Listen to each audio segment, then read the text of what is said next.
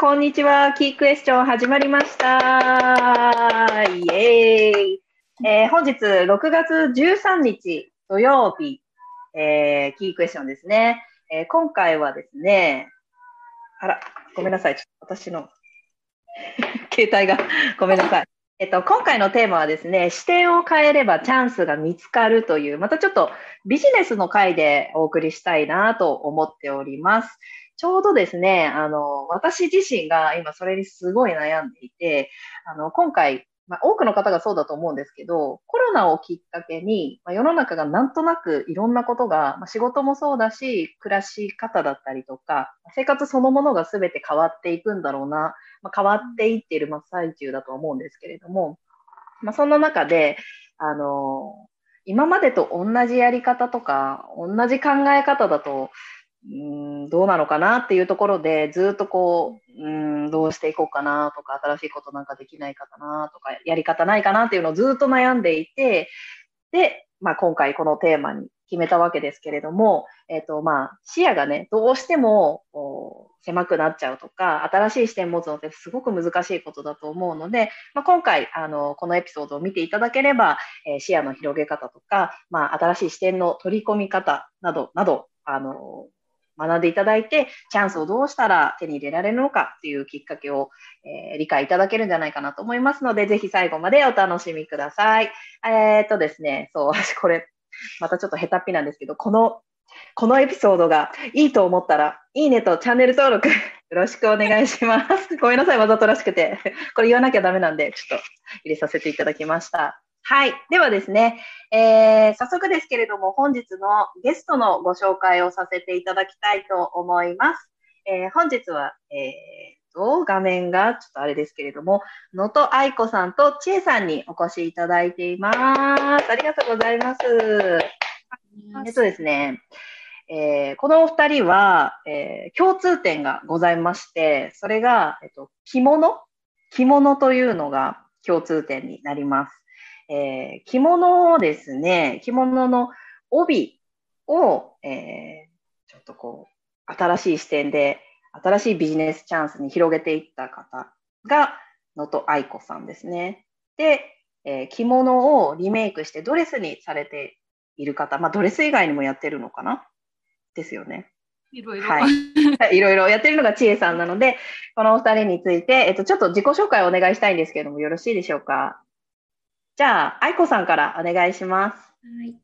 えっ、ー、と、はじめまして、こんにちは。ワビナルの野戸愛子と申します。で私はあのヴィンテージの帯、あのこういったものなんですけれども、帯をクラッチバッグ、あの現代のファッションとか、まあ、海外の方も持てるような形にと思いまして、スタイリッシュさ、あの生かしたような形でのリメイクをしています。で、あの海外でも展示会、2018年に起業したんですけれども、シンガポールですとか、ドバイ、アブダビ、海外の方とかででもあの出店してたりとか、まあ、国内今年初めて展示会出たんですけれども百貨店さんとかから多くポップアップの声がけとかいただいていてやっぱり日本のアート伝統文化だったりするので日本人に実は海外にも行ってますけど一番持ってほしいなって思っている商品です。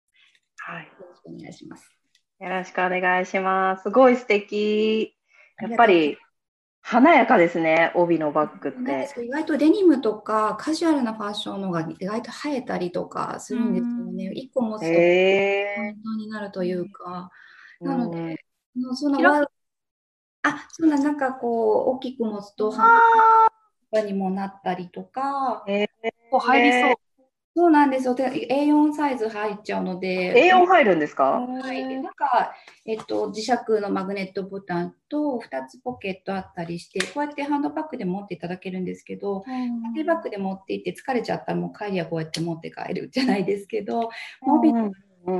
て見えたりもするので、であとちょっと違うシリーズであのスワロスキー扱っあちらったものもこれも手作業でやっていただいてるんですけど日本へえキラキラしてる。すごいキラキラ。あの動かすと、ね、今ちょっとライトであんまりよくわかりすごいでもキラキラしてる。あしてます？なんか私も見えてないんですけど。光ってる。そうもう本当持っていただくともう綺麗でもともと帯って本当、まあ、着物もそうですけどアート、まあ、着物なんてね一つ作るのに30人ぐらいの職人さんがこう携わってたりとかするっていうようなものなので、うん、まあ、日本でいう例えばもうシャネルとかクリスチャン・ディオールにも負けないクチュール品なんですよね。まあ、そのうん、あやっぱり日本が誇る。でちょっと文化としては少なく消費生産量とかも10年で半分とかなってたりするんですけど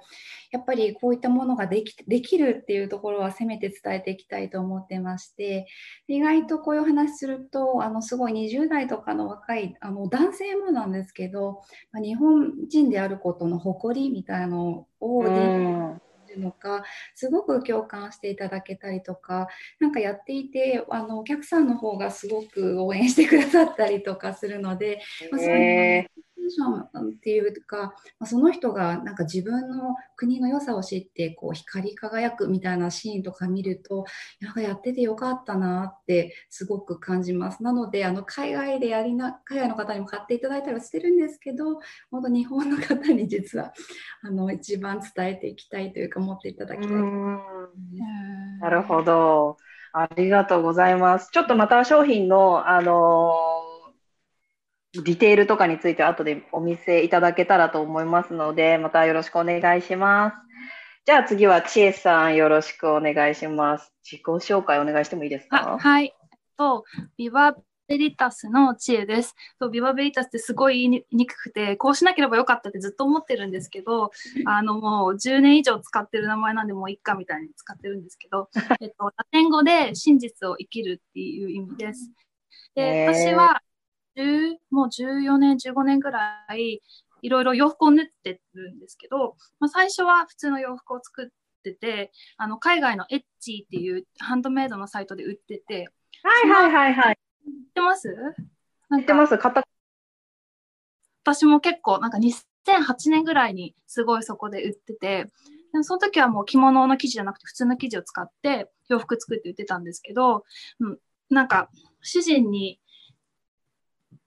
このままいっぱい作っても単価がこれじゃあねみたいな話を。ああ、男の人っていうのね、得意ですもんね、ビジネスの視点で。話してくるのね。そうですね。なんかもっと付加価値があるものを扱いたいなって思って、で、ウェディングを始めたんですね。で、今もたまにやってるんですけど、ちょっと海外風のなんか、防法ウェディングみたいな。はいはいはい。で、あ、かわいい。先をこうやって染めてピンクにしてるんですけど、へまあ、こういうのもやってて、でも、基本的には縫うもの、私は全部自分で縫ってるんですけど、なんか縫うものだったら何でもやりますっていうスタンスだったので、ある日、なんか企業のお客さんから着物ドレスを縫ってくださいって言われて、いくつかお仕事をいただいたんです。でそれが、うん、5年 ?4 年ぐらい前だったんですけど、あこんなことできるんだみたいな。着物反物を渡されて、まあ、型紙も渡されて作ってたんですけどなんかやってるうちになんか自分の中でうん、私だったらこうするかなみたいな点がよく、うん、なんかこれは、なんだろう、大使館とかのイベントだったらいいけど、普段いるんだったらちょっとみたいな、すごい失礼。めっちゃ失礼。で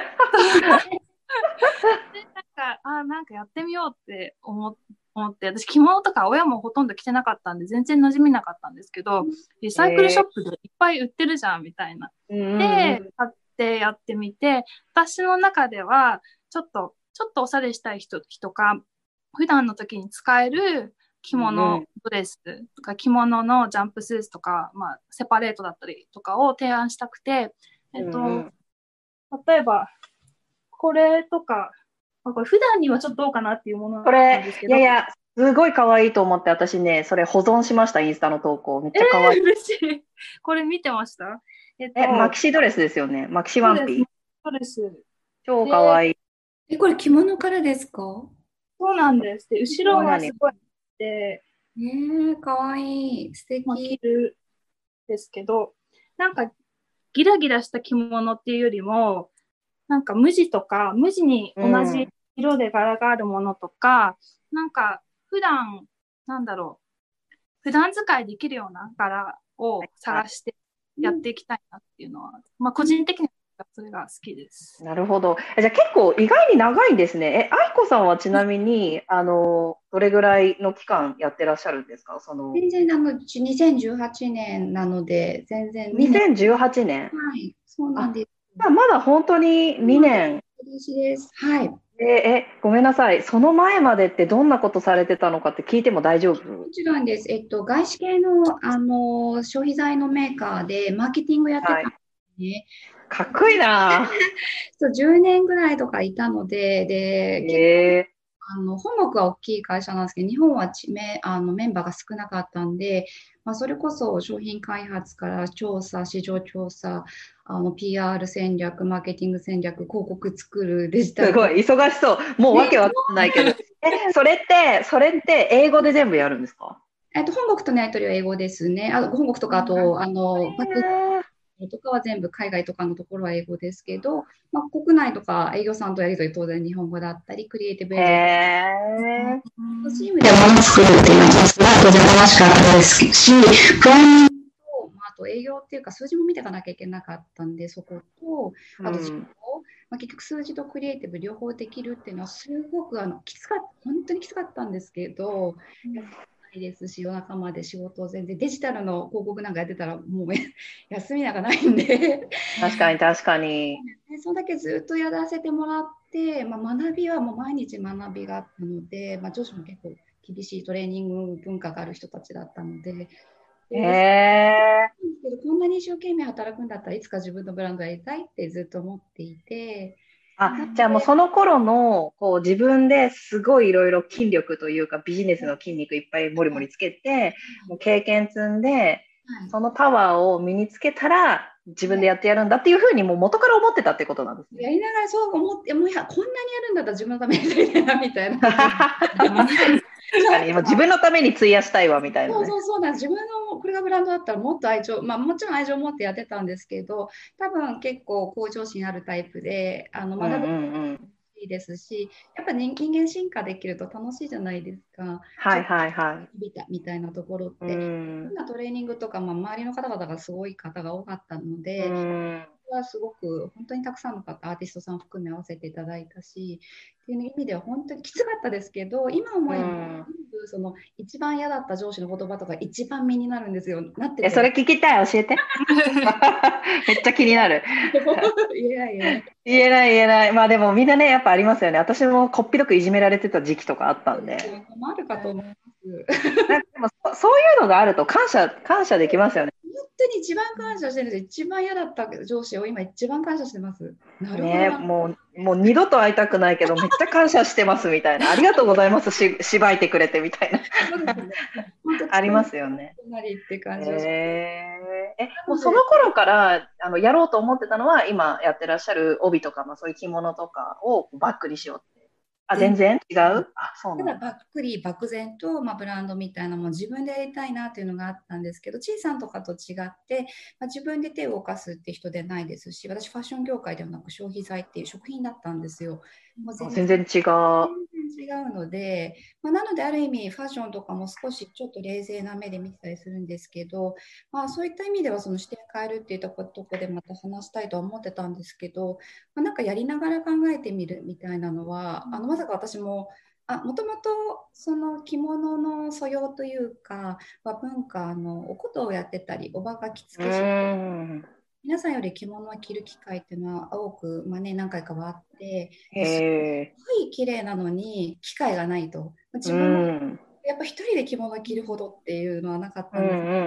ん。あの私今ビジネス一緒にやってるパートナーの女性いて彼女はあのインスタグラムでもう毎日着物を投稿して1万人フォロワーがいる着物インフルエンサーみたいな子なんです見ました。てか私前からその方フォローしてたみたいなんですよ。そう。かわいい。おかげであの一緒に着る機会とか彼女からも私いっぱい教えてもらってやっぱり仲間がいると一緒に着れるので,、でその時になんかこれをみんなになで私たち2人とも手を動かすこととか物を作るのは好きは好きだったので何かうんうんことばなんかこう今の人が持て今の人が着物着るって手伝ってあげれるけどやっぱり頻度は低いですよね。うん。日常にもう少し落とし込めるのが何なのかなっていうのでバッグとかできるんじゃないみたいなので私がもうなんか突然ミシン買って作り始めたりとかして。じゃあ最初自分で作ってたってこと？自分でやってみました。もうえ全然できないので。えー、全然できないないですか？彼女はもう全然裁縫全然和裁もできる子なんでできるんですけど私でもその形にしてみたいっていうのがあってでもそれがあったおかげでやっぱりその後職人さんにお願いするときにやっぱ苦労とか、まあ、切った中からね多分チェさんもご存知かと思いますけどもう大変なんです帯のとかの扱いって。切ると分厚いですし洋裁とは全然違って大変だったりするんですけど、そういうの分かってはい、お話はしやすくなったりとか、ーへえ、なるほどね。じゃあまさかの、はい、はいはい、何ですか、千恵さん？なんかそのもう前の仕事からそのパートナーを見つけるまでの過程が知りたいです。あでも確かに、私一人でやってるんでパートナーどうやって見つけたのかなってすごい。あでもでどうんなか友達です。本当に全然成り行きでというか。成り行き？でえじゃあなんか、の飲みながら、いや、これなんかさ、もうさ、ちょっとさ、上司も怖いし、もうちょっとそろそろさ、やりたいと思うんだよね、やる、イエーイ！みたいな感じですか？まあ、などれともうそうですね。か、そうですね。でもただ、あの私先に辞めちゃったんですよ。で、オフが欲しくて、もうなんか半年ぐらいクラクラしてて、まあ、なので、仕事をしたいとかもなくて、なんかゆっくり自分を、まあ今のコロナの時間もそう、内観の時間になられてる方多いと思うんですけど、結局周りが言う価値観とかじゃなくて、自分がやりたいことをやらないと一生懸命なんかなれないんで。うん。うん。いやもうでもなんかコロナで内観しすぎてもうなんかちょっと半鬱みたいになってきちゃう時ありません？大丈夫です。ない？ない？なんかもう内観しすぎて考えすぎるといいことないなって思うんですけど。そうね、おっしゃるようにあの考えすぎると本当よくなくってで私これも話も絶対ちょっとしたいなと思ってたんですけどあのそのやっぱ視点を変えるって意味でも私もともとマーケター出身なので、うんマーケットの潜在意識とか何求めてるのかとかそそういう人であれば何の媒体見るかどこに電車何時に乗るのかとかで広告の時間とか変わってくるんですよね。でどんどんなメディア読んでるかとかあ趣味があるんだと。ですごい考え抜くっていうのは例えばキャッチコピーでも1000個出せなきゃダメだっていうのは当然あったりしたので1000個？もう1000本ねやば。マーケットだったら言われたら1000本楽に出せなきゃダメだっていうぐらいの感じなんですけど考え抜くっていうのはすっごい大事なんですけど一方でやっぱり一番強いヒントインスピレーションって直感力なんだと思うのでそれってやっぱりマインドを落とさないとダメなんですよね。私うんうん。経営者の友達とかすごい多いんですけど彼らとか、え結局あのインスピレーションもらうときってあ、えー、と多分分かりやすく言うと筋肉を使うときあと土をいじるときうんうん。をしてるとき要はリラックスしてるときなのでやっぱりあのかすんごい考え抜いて歩いてる時お散歩の時にインスピレーション来たとかシャワー浴びてる時に来たとかやっぱりそこのバランス私ヨガやってるんで瞑想とかヨガとかですごいバランスがなかったら私多分ちょっと鬱になったと思うんですよね。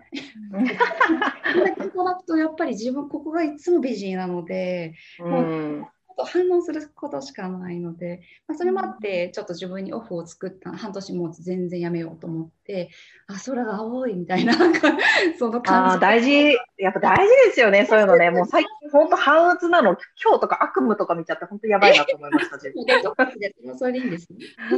でもね、私だけじゃないと思います。世の中ね、もう多分、半鬱な人もううじゃうじゃいると思いますよ。ですよねきっとね。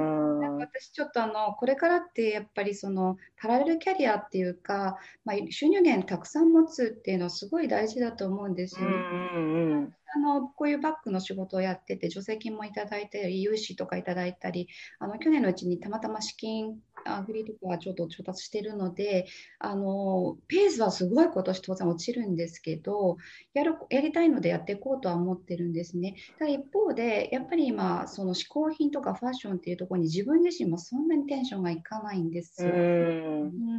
なのであのもちろんこれはこれでやりつつも私ヨガやってるのでメンタルケアとかまあコンサうルとかん。別のそのあのこともこれからちょっとやっていきたいなとも思ってうん。それもなんかちょっと視点の転換っていった意味ではそ一つなのかなみたいなそこになんか固執しすぎずというかやりたいんでやりたい、はい。これ全然う。んうんあるん。で。なるほどね。縛られこれをやり始めたんでこれやり続けなきゃならないっていうのも思い込みですし、うんうんやりたいに私はやるんですけどうん。あのっていうふうにも思います。あとだからリラックスされる方が自分はやっぱり解放されていくと思います。なるほどね。ちえさんどうですか？半打つとかなりません？ならない？なんか逆にコロナの時期が忙しすぎて、ちょっと忙しかったんですか？すごく忙しくって、なんか店舗がないじゃないですか。で、いろいろ閉まってたから、多分逆にオンラインでショッピングしてくれる方とかが増えてたんだと思うんですよ。で、なんかオンラインで買って送るとか、それから着物を送って私が作って、その郵送を待つとかいう、そういう過程が多分楽しかったのかなって、まあ勝手に思ってるんですけど、うん他に外に行ったりとか、レストランで食べたりとか、友達に会ったりとかいう楽しみがなくなった分、なんか、うん、私は、まあ得したじゃないけど、あの、すごい忙しくして よかったな。なんか結構その EC 系はすごくやってるところは盛り上がってるっていう話は人づてには聞いたことがあるので、うんそのやっぱりね、やっぱりそっちの方、オンラインの方が結構やっぱり盛り上がったんでしょうね。うーん、なのかな。元から在宅で作ってるっていうか、家、家で作ってるので、まあ家の一室をちょっとこういうふうに、あの、いろいろミシンとか置いたりして作ってるんで、なんか大して私は仕事自体は変わらなくて、ただ子供がずっといた、家に、なんか、いたから、しのさんも多分あれだねと思うめっちゃ大変。そう、どこにも行かないの？みたいな。結構まだちっちゃいんで、うん、うんそれは大変です。ね確かにうん確かに。そしたらですね、ちょっとまた次のトピックに移りたいと思います。えーこれね、ちょっとね、話しにくいかもしれないんですけど、やっぱりみんな、あの、順初めていきなり順風満満帆で、もうずっとイエーイっていう感じではないと思うので、初めて見て、これもう本当大変だった。もう本当大変。もう無理みたいな、こうないわゆる壁にぶち当たったみたいなのって何か思い当たるものありますかね？ちえさん、どうですか？長いから、だって12年やってるわけですよね。2008年にエッツィで、まずは着物とか関係なく始めて、そこからこうね、旦那さんのこう差別化しろみたいな、付加価値みたいなアドバイスから着物に着目をしてとかっていうことですね。うん。いろいろありそう。そうですね。なんかやっぱり、愛子さんが言ったように、なんかビジネスの形ってどんどん変わっていくと思うんですよ。あの、やっぱり需要とかに合わせたり、自分のライフスタイルに合わせてだんだん変えていくことがあるじゃないですか。うん大変だなって思ったのは、それをね、いつかな、もう、もうな8年ぐらい前なんですけど、結構あの、海外のちっちゃいブティックっていうか、セレクトショップとやり取りをしてて、小ロットで、まあ、あれですよね、売ってたんですよ。おしあの私の作った洋服を。はいやっぱりはいなんか企業、個人のエッジで買う人よりも、なんか目がシビアっていうか、それでもうボロボロに言われたって、こんあな返金し、返金しろみたいな感じで、あの、すごい怒られたこととかもあって、いなんだろう、そういう、あの、対応とかも一から学ぶっていうか、それで寝れなかった時とかあります。き緊張しちゃって、そんなこと言われてどうしようみたいショックだし、逃げらんないし、どうしようみたいな感じですよな。ね。うんまあ結局、どう作り直したのかな？なんかあったんですけど、うん、でも長くやってると、たまにありますよね。なんか、うん、これ気に入らないとか、それが、まあ必ずしも私のミスっていうわけでもなかったりとかしても、うん、あったりして、でも、なんだろう、相手の希望っていうか、エクスペクテーションみたいのを、うん。ある程度マネージ、マネージするのも自分の仕事かなっていうのは思ってるんで、なんかたまにそれができなかった時は まあ反省かなって。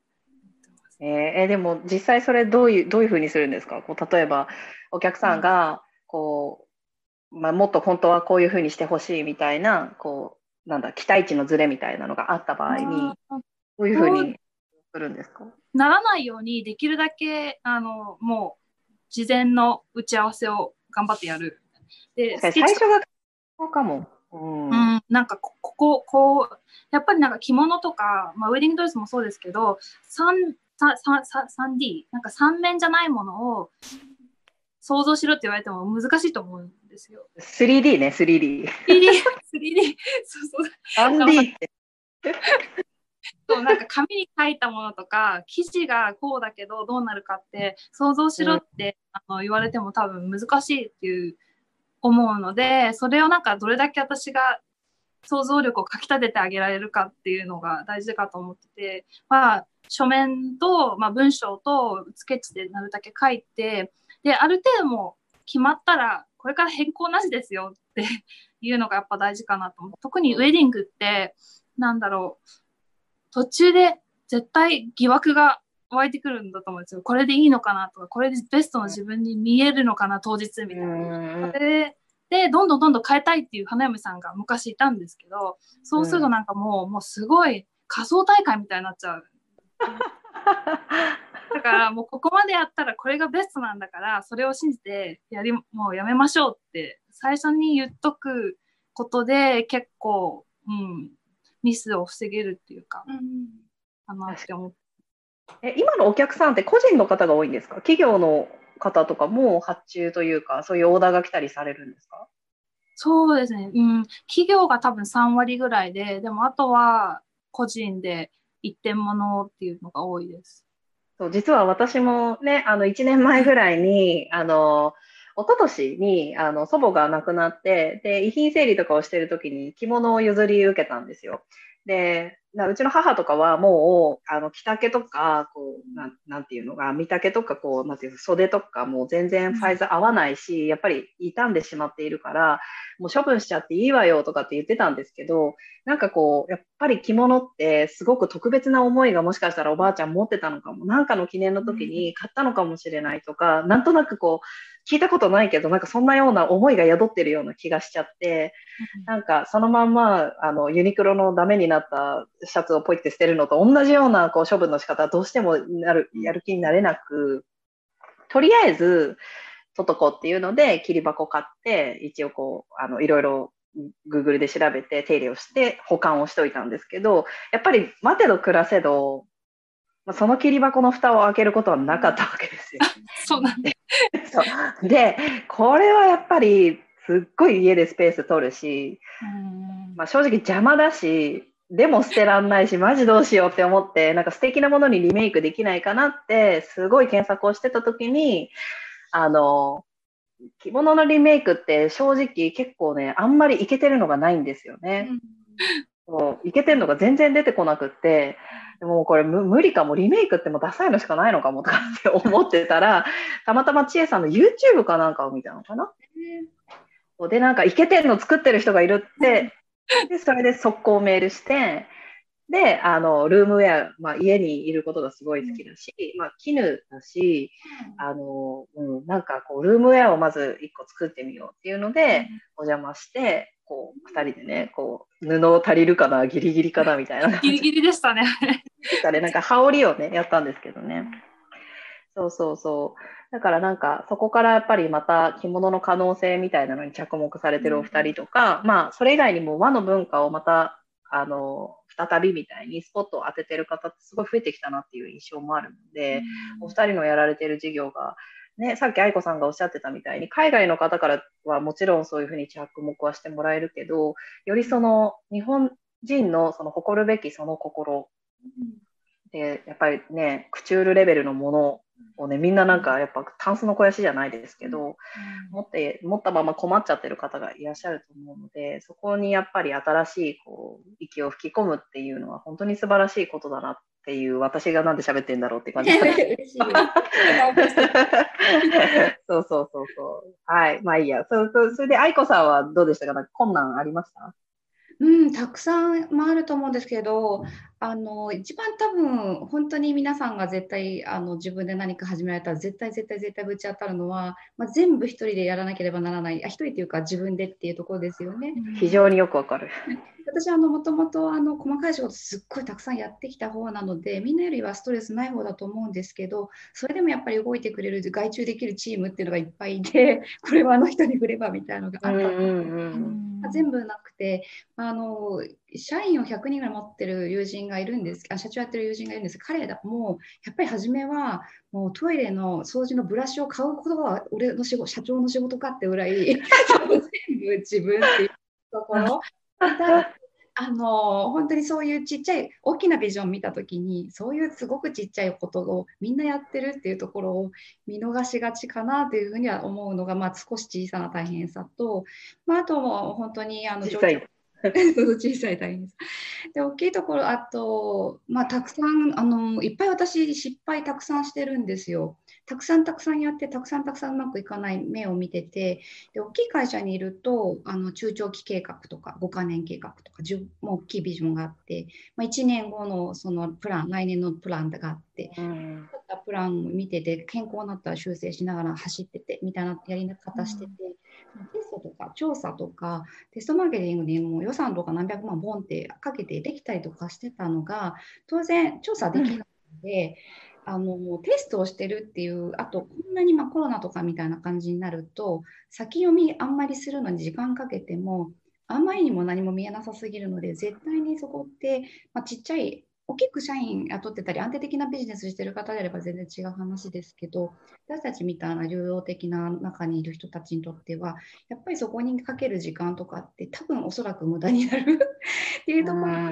リスクないんだったらやりたいあ取れるリスクであればやってみたいなら大きいところをやろうとすると尻込みしちゃうんでめちゃめちゃ簡単なちっちゃいところからもう本当にいっぱいやっていくみたいなところかなと思っていて、うん、そういった意味でいっぱいいっぱい失敗してるんですよ。ただ取れるリスクでしてるみたいな感じがしていて、うん、あので大きい波一番大きい波って多分あのまあ、当然メンバーがと体調不良になったっていうのとかとかも。やっぱりそういう時も当然リスク発生したり大変さの一個だったり、や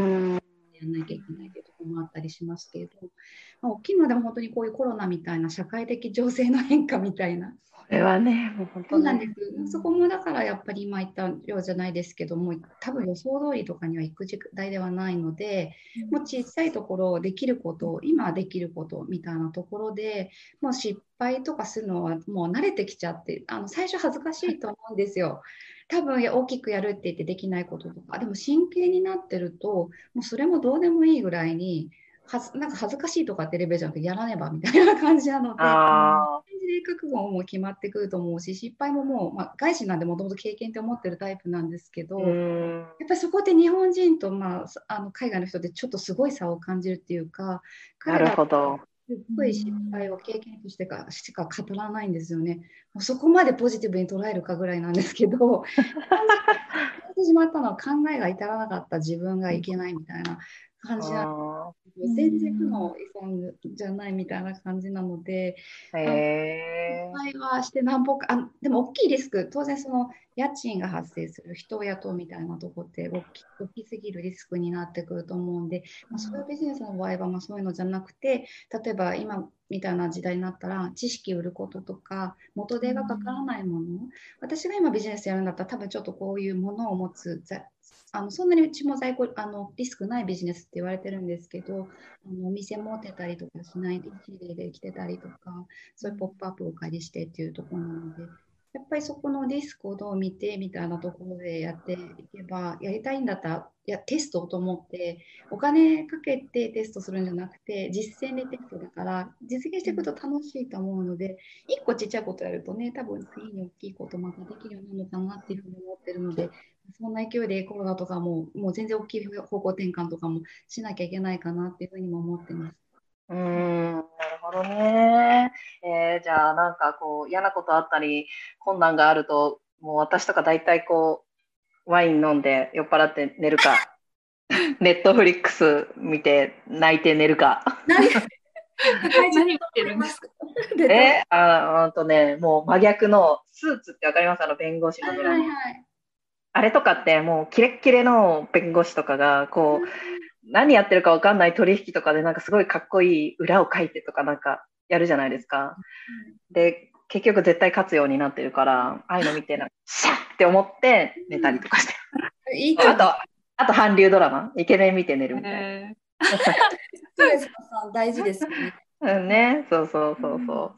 そっかそっか。え今日はあのテーマが視点を変えるにはとか、まあ視野を広げて、そしたらこうちょっと道が開けたとかチャンスにつながったみたいな、それがね、やっぱりあのテーマなので、あの、お二人がこうちょっと視野を広げたり視点を変えたら一気に道が開けたみたいなエピソードがもしあったりとか、まあもしくは今これからそれこそこのすごい転換期にいる中で、こうしていこうかなって考えてることとか、今着目していることとか、なんかもしあればぜひちょっと参考に聞かせていただきたいです。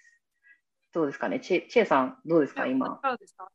えー、なんだろう、やっぱり視点を変えるのもあれですけど、私の場合はなんか続けて、もう継続は力なりみたいな感じがあって、なんかそういう大変なことがあっても、やめなかったのが大きいのかな。やめれなかったっていうのもあるんですけど、私はなんか、うん。なんか私は作るのが好きで、もういろんな人になんかどっかにそのアウトソースしないよみたいな。どっか工場見つけてとか中国で量産しないよってずっと言われてる、言われてたんですよ。うんで、ビッグになるにはそれしかないよとか ずっと言われるんですけど、でもなんか、なんか違うなってずっと私の中で思ってて、うんうんううんん。っ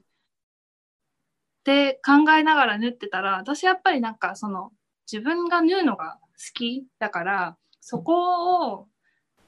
ギブアップしちゃダメなんだなって思ってああ、なるほど。自分のコアなが見つかったからってことです。そうです。そんそれなんだろう。その方が儲かんないっていうのは分かってるんですけど、なんか自分でやることって限られてるじゃないですか。だからなんか、うん、儲かんないじゃんって言われることも多いんですけど、でもそこが楽しい、自分が楽しめることをなんかでいやじゃないと続かないな。だからどうせやめようと思ってもやめれないと思うんですよ。リタイアしようと思っても多分手が使えなくなるか、なんか目が見えなくなるまでやるっていうか。すごいな。本当に。で、なんか私はそう、あの、日曜日だけお休みにしてて、ミシンの前に座らないようにしようって決めてて、に日曜日だけは絶対、絶対、あの、やらないことにしてるんですけど、うん。暇ですもん、日曜日とか。どうしようみたいな。暇なことはないでしょ。だってお子さんいるし。そうだ ああ、でも15分あったらちょっとあれできるなとか思っちゃう。だなんかや、そういうば時でやってれないなっていうのが。本当に好きなんですね。で、なんかやっぱ着物でいいのは一点一点違うじゃないですか。着物自体が違うし、なんかそれを持ってきた人の体型とかも違うし、それが楽しいですよね。なるほどね。自分の好きなところを追求すると意外と、なんだろう、ニニッチニニッシュマーケットっていうか、が見つかったりするのかな。なるほどね。まあ、逆になんかその新しい視点を取り入れるっていうよりかは、自分の中のそのぶれない軸みたいなのを見つけた方が良かったっていうことですよね、千恵さんの場合は。多分。みんないろんな意見言ってくるじゃないですか。えだってうん中国工場と契約して型だけ作って作らせた方が絶対うん儲かるし、ビジネスとしては成功するよ、そっちの方が加速できるしとか。うんやっぱりいろんな視点で、それぞれの視点、新しい視点を持った人たちが、こういろいろ言ってくるけど、逆にその新しい視点じゃなくて、自分の視点というか、ポリシーみたいなのを強く持っておくことが、上手にまとめていただきました。そうそういうことですよね。だって新しい視点に、みんなからの意見に全部こう言うこと聞いてたら、多分自分の軸というか、自分のビジネスの軸、やりたいこととか、自分の満たされる満足感だったりっていうのが、ちょっと薄れていっちゃう可能性があるっていうことですもんね。うん最終的に何を目指すかにももしかしたらよるかもしれないですけど。うんでもなんか愛子さんも言ってたけど好きなことだったらやるんですよね。やっぱり好きじゃないからやらないんであってあとなんか好きなことだと脳が多分違う風に機能するから効率がいいとか聞きました。うん、そううだと思う。んなるほどね。あそうだもし皆さんあのこれ見てらっしゃる方でご質問とかコメントがあったらごめんなさい今更あのチャット使って入れてくださいね私拾いますのでもしよろしければ入れてくださいじゃあ愛子さんはどうですかね？その視点をこう新しく持ってとか、まあ、もうそもそもその着物をこういうふうにあの昇華させてる時点で私はすごいなとやっぱ視点が新しいなって思ってすごいなと思うんですけど、あと海外とかで展開されてるのとかも、なんか意外にね、アラブの方でやってる、ね、こう販売されたりとかしてるのとかって、ね、海外に展開される方、欧米がすごいこうなんとなくイメージが多いし、ファッションアイテムとかだとね、こうまあ、パッとこうコレクションとかをやっているようなフランスとかイタリアとかそっちのヨーロッパとかかなとか思ったら意外なところにそこもすごい気になるんで、もし新しい視点とか視野を広げたことで変わったエピソードとかもしあれば、ぜひ。確かに。あのちょっとお話聞いて、えっと、まあ、多分視点変える一番本当に分かりやすい例、多分皆さん言っていることだと思うんですけど、インプットをたくさん受けるっていうことだとは思うんですけど、私もたまたまラッキーなことに、さっきも申し上げた、その起業家の友達とかすごい多くて、たまたままそういう人たちとたくさん話すと、今ちょっと実例とか思い出せないんですけど、もう視点変えるようなこと、彼らって実現、バリアを見ないでどう実現するかしかないような人たち、自分のやりたいことに向けてもう動くしかないみたいなところでいる人たちなので、まあ、バンバンそういう人たちかとお話しすると、まあ、違う業種であっても、やっぱり、おお、そうかって思うことってたくさんたくさんあって、まあ、そういう意味でたくさんいろんな人にお話しするっていうのは本当にいい機会全然自分の別業種今日みたいな機会もそうですけど本当別の方と話すとインスピレーションを受けるしあなるほどなるほどって やっぱり思ったことが自分が思わない悩みが出てきた時にあそうだあの人あんなこと言ってたなみたいに。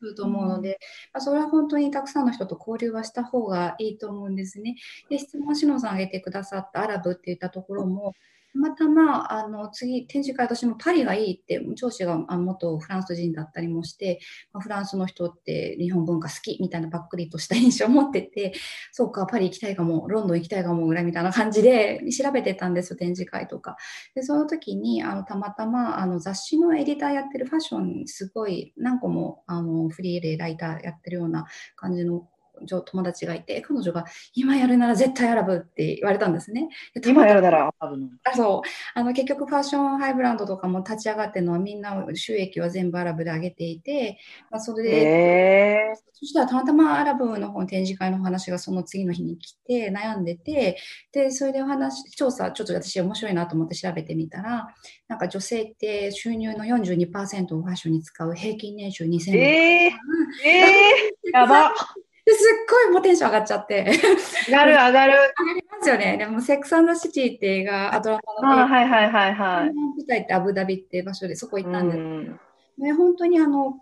真っ黒な伝統衣装アバヤっていうものをめくると本気ですごいもうディオールとかシャネルとかのドレスを本当に着てらっしゃるんですよ。バッグもパーティーも大好きで。ああ、あったカフェでなんか、なんかホテルとかもね、えー、すごいテンション上がって、で、やっぱりいろんな海外、私もドイツに住んでたり、ちっちゃい時住んでたりとか、海外にいろいろたくさん行かせてもらう機会あったんですけど、なんかやっぱりヨーロッパとかもちょっと知ってるみたいなのもあって、でもアラブって単純にテンションがめっちゃ上がったんですよ。ああ、ビビビッときたんでしょうね、なんかね。一緒にやってる子もあのアラビア語を喋れるパートナーなんですね。え？どういうこと？そうそうでもこれは、まあ、私たちの強みはそこしかないじゃんみたいなノリでもうアラブ行こうイエーイみたいな感じででそのこれは確かに運命だわ。でなんか来た時にやっぱりトントントントンって行くし行く時ってでこのおかげで自分たちの強みとか興味があるって一番自分たちが多分テンション上がってるか輝くっていうか上がってるんで。うん本当に周りね、もうアラブの話聞きたい聞きたいっていろんな方からもやっぱり声がけいただいたりで私もこの話するとすごいいつももっといっぱい話したいこといっぱいあるぐらいにはもうちょっと全然違う文化なのであの知ってるようで本当知らないじゃないですか。あ全然わかんないです。本当にびっくりなことがいっぱいあって。で、でやれば調べるほど、で、私、日本のマーケット市場とか見てたときに、その全然伸び率0.1%なんか全然そう数字がつまんなかったんですけどあちらってもうなんか若い国なんで平均年齢33歳でブヨーンって伸びていてなんかあのやっぱ砂漠の何もないゼロに物を生み出す力っていうかあの人たちのなんかエナジーってやっぱりすごいんだと思うんですけど。へ行ってみたくなってきた。そうなんですよ。なんかやっぱ行ってみたらテンションあの砂漠でもやっぱ砂漠もやっぱりすごい感動もしました。私初めて行って、やっぱりなんかこうあんな景色見たことないと生とか生きてるものが輝くっていうかなんかね 綺麗にあ写真撮れるんじゃないかとか、えー、流れとかも来るので、まあ、あのさっきちいさん言ってたみたいな両軸だと思うんですよ。そのいっぱいインプットを受けてこの人が正しいメンターだと思ってついていくっていうのはちょっと違うと思うんですよね。やっぱりそれはその人ないから。でそう受けた時にやっぱすり合わせて本当の自分がやりたいとか私たちで言えば私たちの強み他のたまたま英語もできるアラビア語もできるだったら私たちしか行けないんじゃない？みたいな感じというか呼ばれるような形とかっていう感じって言ってステップだったんですよね。その後結局行ってみてシンガポールとかのが全然ビジネスはあの早いっていうことに気づいたりとかするんですけど。そうなんだ。それでステップでそのアラブに行くことによって出会えた人たちとかアーティストの仲間とかもいたり日本の人すごい京都とかにたくさんあの仲いいやっぱそこまで来るガッツある人たちってやっぱ面白い人が多いので。でまたいろんなインプットもらえるようになるとかってあるのでやっぱインプットとあとそこの時に自分を見直すっていうか自分軸チェイさんはもう、うん私はすり合わせないとブレちゃったりしそうなんでこうするんですけど、うん、大事なのかなとは聞いてて思いました。やっぱこう、あれですね、足で足で、なんかこう、行く先々で新しい視点と視野を広げるみたいなのは、そうです。ちっちゃいこと。らっしゃるってことですね。そうですね。ちっちゃいんだと思うんですよ。もう一言とか、誰かが言った一言とかで、あってやっぱ気づきが出てくるので、その時に必要なメッセージ取れるようになるのかなみたいな。うん。今はなんかちょっとまだ、今、去年以上に海外も何箇所も行って、すごいパワー、自分でも恐ろしいパワーだったんですけど、あの今全然そういうムードじゃなくてこれはこれで大事だなと思っていてやっぱり自分のペースとか感覚みたいなのとかもやっぱり女性なのであの絶対にあとかよくね変わらなきゃいけないのに変われないなんていうのは悩んでいらっしゃる方もいるんですけど変わらなきゃいけないわけもないので変わらなきゃいけないってことも絶対ないので。うん。あと女性だったら特に好きなことをビジネスしなきゃいけないわけでもない。趣味いいとも思いますし、あ確かに。みん。ななんか健康なヘルシーな状態でいるっていうのがすごい一番大事だけど外からの価値観で成功しなければいけないとかなると会社に行った時と同じストレスになっちゃって意味ないのでだなんか自分が一番大事だったのは時間なのかとか人との高さなのかとか見失わないように自分の軸で何が大事かみたいなのをやらないと会社員にいる時と同じになっちゃうと思います。逆にその聞いてるとその新しい視点とか視野を広げるっていうのもすごく大事だけれどもだけどやっぱりお二人の中では自分自身をこうしっかり持つこと自分は何がこう満たされるのかとか何を大事にしていきたいのかみたいなのすごくそこが大事だっていうのをなんとなく今お二人に共通してるなと思ったんですけど、そこがこうぐらつくこととかってないんですか？こうなんか、あれ？なんだっけ？私何やりたかったんだっけ？とか、なんかぐらついちゃうこととかってなかなかったですか？今まで。ちえさん、どうですか？ありますよ、ありますよ、いっぱい。あるの？ないないって言いそうだなって思ってたけど。意外とピーポープリーザーだから、あですか？ピーポープリーザー、なんかみんなに幸せになってもらいたいっていう、なんかみんなのリクエストをちゃんと聞いてあげたいみたいなのがある。ので、結構何でもいいいいよって言っちゃうんですよ。うん、で、やりたくないこともやらざる、やらざるを得ない羽目になったりとか、そうそう。自分の中でこれはやらないって決めてても、うん、どうしてもとかお願いされると、じゃあって言っちゃって、後でなんか旦那に怒られたりとか、そういうこと本当によくあって、で、なんか、よくありすぎるから書いとけって言われるんです。もうそれ、どうせ忘れてるんだから、とりあえず書いて、なんかまたリクエスト受けたら、その場で、なんだろう。かわいい。返答しなくていいんだから、そのノートを見て、もう一度、角が立たない言い方考えろって マニュアル化したいなっていうことですね。そうですね。そうです。まさにそうです。もうなんかもう、しのさんすごいね、私のつかない本当言いくるめてくる。全然全然。っていうか、旦那さん何者なの？さっきから。旦那さんもなんか旦那は何もやらないくせにコーチなんですよ、私の。なんか、実際本人は、本人も言ってるんですけど、本人は、なんか私という馬に乗ってるらしくて、馬をなんか紹介してるって。やだ重い重い。そうでも可愛いしょうがないんだな。でもなんか自分は結構なんだろう、めんどくさがり屋だからやんないんですけど、そういう人をなんか、あの、こうやって持ち上げてくくれる人っていうか。もういいバランス。へえ、素敵ですね。あなるほどね。じゃあ、ある意味、その旦那さんの存在が自分軸をぶらさないための、もしかしたら、ね、あれ、いい役割をしてくれてるのかもしれないですね。かな認めたくなさそう。違うし、みたいな。まあ、そうなのかもしれないです。まあでもね、その気持ちはよくわかります。なんか人にやっぱり話すと、うん、なんか、あれそうだっけみたいなのを、こうまあ、友達なり家族なりにこう突っ込まれたりすると、うん、ハッとすることとか、あなんか私、雑音にすごいこう、なんとなく、みんなの意見を聞いてるつもりだったんだけど、ただただなんかこう、うん、自分を見失っていたなみたいなのにハッとさせられる時とかね、多分みんなあると思うので、逆に愛子さんはどうですか？その自分軸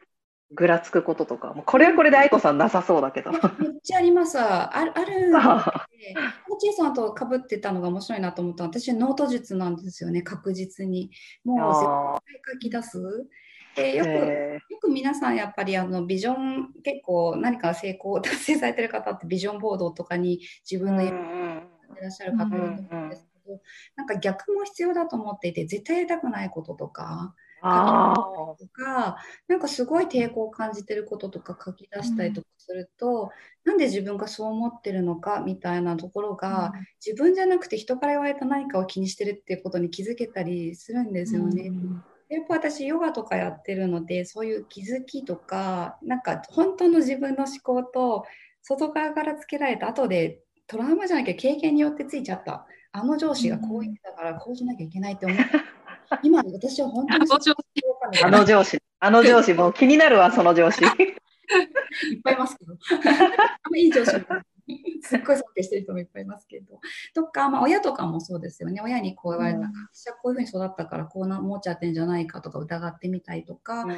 人との対話で気づくこともあるけど、なんか自分と対話するっていうのとかは、結局結局すっごい大事だと思ってるので、やっぱできないのがノートとか日記とかってやっぱすごく一番意外と出て向き合うので出てくるっていうか私だからノートなしには生きていけません。なるほどね。手書きなんですか？手書きで、手書きのがいいと思います。やっぱつ体が動いたりするっていうか、やまあなんか、まあ、私もやっぱヨギなんで体とかもなんか信じてるっていうか、体の正解を言うことがあるんですよ。なんか直感とかもやっぱそういうのもんだと思うんですけど。えちなみに日記とかも書いてます？昔書いてたんです。かあ書いてます。両方やってるけど、どっちかってでも今はやっぱその自分のなんだろう、えっと、なんかやっぱ、ネガティブなこととポジティブなことって両方出さないと、なんていうの、ビジョンも出てこないっていうか、うん、なものが入ってると、新しい希望とかの種みたいなのが生まれはで出てきにくいんですよね。なんかやる気がしないってそういうことだと思うんですけど、うん、なん。か自分を引っ張ってるのが何なのか、うん、なんで今気持ちが重いのかとか、うん、なんで今踏み出せないのかとか、うん、なんかそこに何か何かがブロックって言われてる何かしてるじゃないですか。だって動ける自分も知ってるからじゃあ今動けないって何今これが怖いのかなとか、うん、思ってるのかなとか自分を見てあげるっていうかそういうのが手放せてきっちゃうとなんか自然にもう空っぽになってんで次の新しい、もう新しいこと入れたいっつって次のなんか次踏み出すものが見えてくる、うん、ちゃくてもいいんですけど、うん、なるほどね。感じがしてます。ち、え、さん今なんでその質問したんですか？いや私もなんかいろいろ日記って日記デイリーにはつけてないんですけどなんかなんかあって自分の中でプロセスしたいっていうかそのなんか解決したいことがあるときに書き出してるんですよ。でも、うん。見られたくないものがあって、なんかそれ死ぬときどうしようってちょっと考えてて、例えば紙で書いてたら、なんか燃やす前に死んだらどうしようとか、なんか、でもそれってすごい今のところパスワードかけて。パスワードかけて、あの、あの、電子であるんですよ。ちょっと一つ一個、プロセスしたい日記帳みたいのが。でもこれ本当、誰にも見つかんないといいなって。でもなんか、主人とか、なんだろう、家族とか私が死んだ時に、そういうプライバシー関係なしに見られたらどうしようとか、ちょ関係ない、関係ないもんなんか心配ですけど、みんなどうしよう？意外。なんか前にリーダー、会社でリーダーシップトレーニングって受けた時あるんですけど、すっごい一番ハードルが高いっていうやつがあって、ライフ・オブ・リバーっていうのがあったんですね。で、それ模造紙1枚渡されて、そこに自分の人生の川を書いていくんですよ。でどんだけ挫折したかをなるべく詳細に書いてみんなに発表しろっていうやつなんですよ。やだすごいでしょ？で、これは結局それって友達でも何でもないですよ。一緒に働いてるメンバー、一緒にあ研修を受けてるメンバー。これを開示できればできるほど、すっごい強い人間になると言われて、いや用意して、で、私、次の日どうしようと思った時に、さすがに別になんかその好きなない上司とかもいるし、確かに。なに私の弱みなんか見せる必要あるんだろうかって思ったんですけど、なんかもうやってみよう、やなんか来るとやってみたいとは思うので、まあ、できるだけやってみようと思ってやってみたんですよ。そしたら、すごいもうみんな全員もうめっちゃ感動もので、へえ全員なんか泣いちゃうっていうレベルだーった研修で？すごくないですか、その研修。研修で全然そのいつもはクールにやってる男の人とかがもう実は実は前職でパワハラを受けて悔しくて悔しくてエクセルを絶対マスターしてやると思ってで彼はアナリシストになってもうえ、もう確かに。そういうのがあるんだ。あとクールなめっちゃあのかっこいい女性バリバリ働いてる女性が私は実はあのか家族離散じゃないけど父親が家に帰ってこなくて母親が鬱になってお兄ちゃんぐれて今縁も縁切れてであの前の前職でパワハラにあって PSD なんか心的障害を受けて今の会社では穏やかにやりたいと思ってだからああいう絡み方なんだとか思ったりとか。ああ、まあ確かに。人の人がいるっていうマネージメントもいてあだからあの人あの日早く帰んなきゃいけないんだとか思ってその痛みを弱みを見せれる人って結局さらけ出したのでめっちゃ自己開示すると強くなるんですよ。で一番え、私の秘密さらせって言ってるんですか？そうです。さらせ、さらそう、さらしていこう。強くなるよ。そうで今なんかそれやってる人すごい多くって、Facebook とかになんかそういうの書いてる人とかいっぱい私の周りにいて、みんな強いって思うんですよね。でもなんか、結局、なんか、千恵さんって私印象意外だったのが、もうぶれない自分持ってらしてて、全然はさらせちゃってる人だと思ってたんですよ。だからちょそれってちょっと人の目をまだ少し気にされ私もありますよ、当然。全部書いてないので。いや、でもでも、墓場に持っていかなきゃいけない秘密の思いとかってあるじゃないですか。いいよ、もう死んじゃったらいいよ、死んじゃったら。それ 逆にネタになってユニークになって共感しか呼ばないと思う。なんかやっぱ人はすごい親近感持ちますよね。チームすごい仲良くはなるんですよ。人として見るので。やっぱりよくやったねみたいな感じで。私どうしよう、今、もうすごい盛り上がってきたんだけど、あと5分で締めなきゃいけないの。えちょっと延長したい、延長していい？みんな、ちょっともうちょっと愛子さんの面白い話聞いてたい。ねでその秘密、墓場の秘密はみんなにとって面白いネタになる。笑いにえ。なる。じゃあ今度やろう、キークエスチョン墓場に。墓場みんな書いでも、オンラインに載せちゃうんですよ、それ。そうそうそう。うん楽にでももったいない、なんか、うん、なんかいいネタになりそうだけど。いや、ダメダメダメダメ。ね、どんな秘密持ってんだよ。どんな秘密だよ。はい、秘密。なるわ。なるほどね。ちょっとそれ対策考えて、またなんかちょお知らせしてください。はい。ちょっとね、もうそろそろ時間も時間なので、最後ね、あの、お二人の商品をぜひちょっとね、紹介してほしいんですけど、ちえさんと今ね、画面を大きくするんで、後ろにね、用意してもらってるんですよね。今、作成、あの、制作過程中のものを。そうなんです。これも着物ってるんですか？これも着物です。見えるかな？さっきみたいなワン、ワンピース作ってるんですか、これ？ごめんなさい、見えないかな。これはね、ジャンプスーツのあで、へ裾にこれから入れてて、で、まだパンツがちょっと作ってる途中みたいな。これはオーダー品ですか？それともどっかエツィみたいなところで売ってるんですか？これはオーダーメイドで、あのーもう一緒にドデザインを考えながら、こういうの作ろうみたいにやって、やってるんですけど、はい。はい。なんで、一物をお客さんが送ってくれて、私がほどいて、まあ、アイロンかけて作ったって感じです。まあ、こういうこと、えっと、オーダー以外にもやってらっしゃるってことですか？オーダー以外？要は、その、エッツィとかでもう、もともと自分が作った、仕入れた生地で、ああ、そうですね。それもやってます。それはなんか結構たまにファッションショーとかやってて、それであのモデルさんが着たものをサンプルみたいな感じで売ったりもしてるんですけど、うんえっと、オーダーメイドも受け付けてます。やってなるます。ほど。うんあと、あれですよね。オンラインレッスン、オンチしたんです。その時話して。えっと、1年ぐらい前からちょっと頑張って作ってるんですけど、まあ過去十何年のそのいろいろ縫ってきた経験を伝えたくって、あのオンラインであのドレス作りの講座を作っ講座を作ってるんですよ。でそれはなんか、ウェディングドレスを一から作ろうっていう講座で、あの、まあ、ウェディングドレスって大変ですけど、やっぱりなんかワンピースが基本なので、なんかもっとやりたい人に気軽にやってもらいたいなって思って、あの自宅で教えてたりしたので、それをちょっと、